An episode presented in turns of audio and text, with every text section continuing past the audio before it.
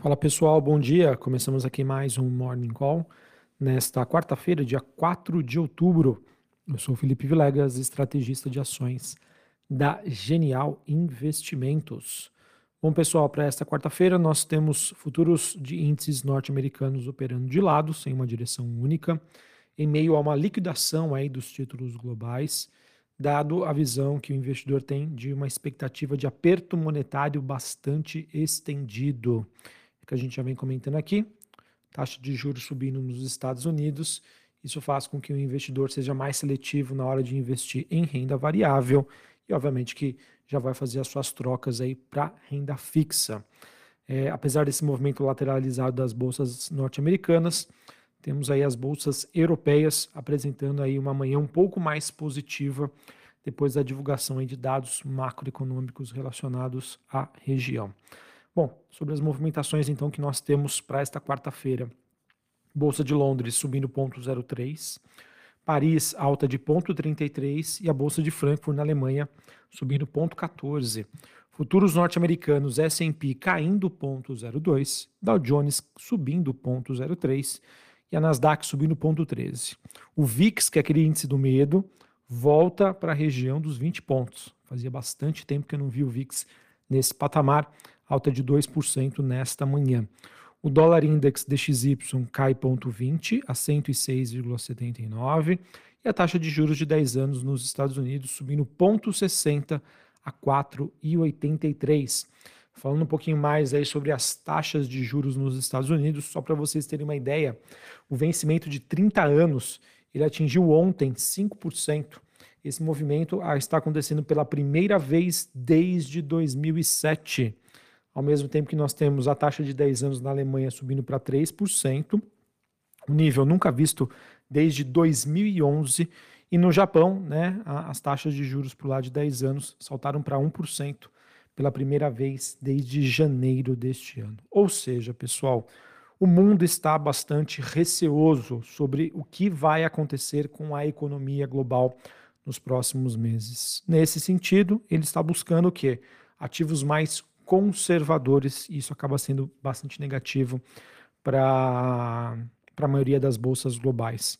E esse movimento, na minha opinião, ele acaba sendo é, intensificado com um movimento de saída, principalmente da China, é, de alocação em títulos da dívida norte-americana. Tá? Então, se ela faz isso, ela se retira do mercado, só para vocês terem uma ideia, ela já vendeu mais de 300 bilhões de dólares em títulos desde 2021. Tá?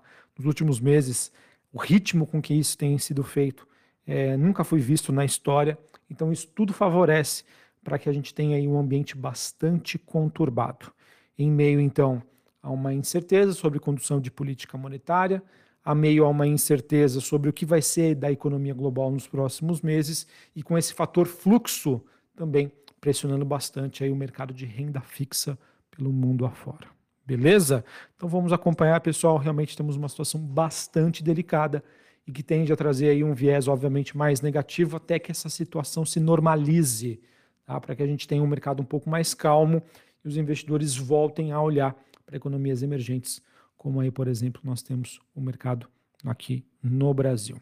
Falando ainda sobre Estados Unidos, pessoal, sobre a agenda do dia, o mercado vai acompanhar os dados das 9h15 da manhã, que é o relatório ADP, um relatório que mostra a variação de empregos no setor privado, estimativa aí de um crescimento de 150 mil vagas.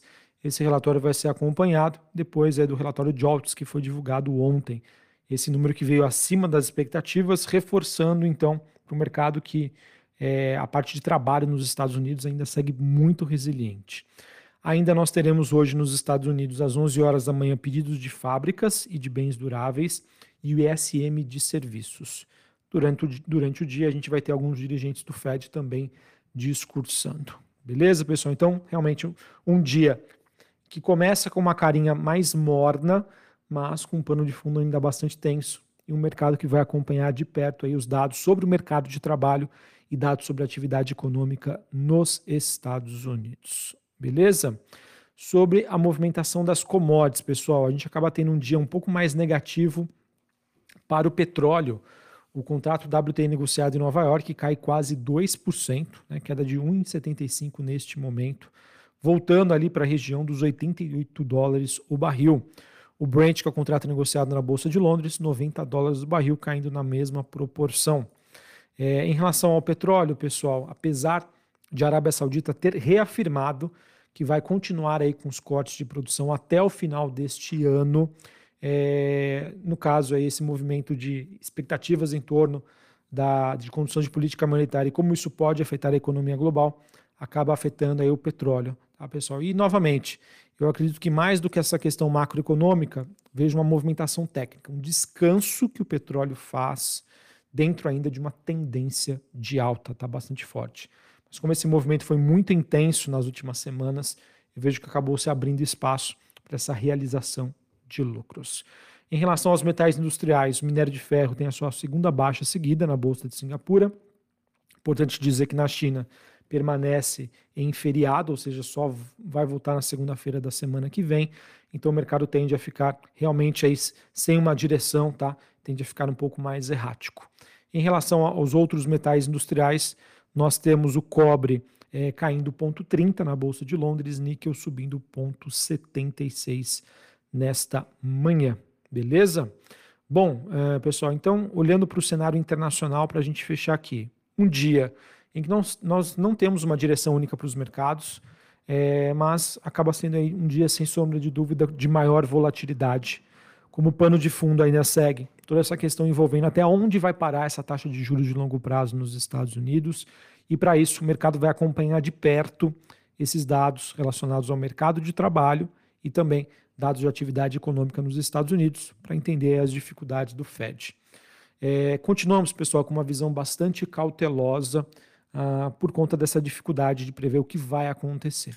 É aquilo, pessoal, final de ciclo, dúvidas sobre como vai funcionar esse processo, exigem que o investidor é, que tenha uma postura agressiva, mas que consiga fazer um acompanhamento mais com proximidade do mercado.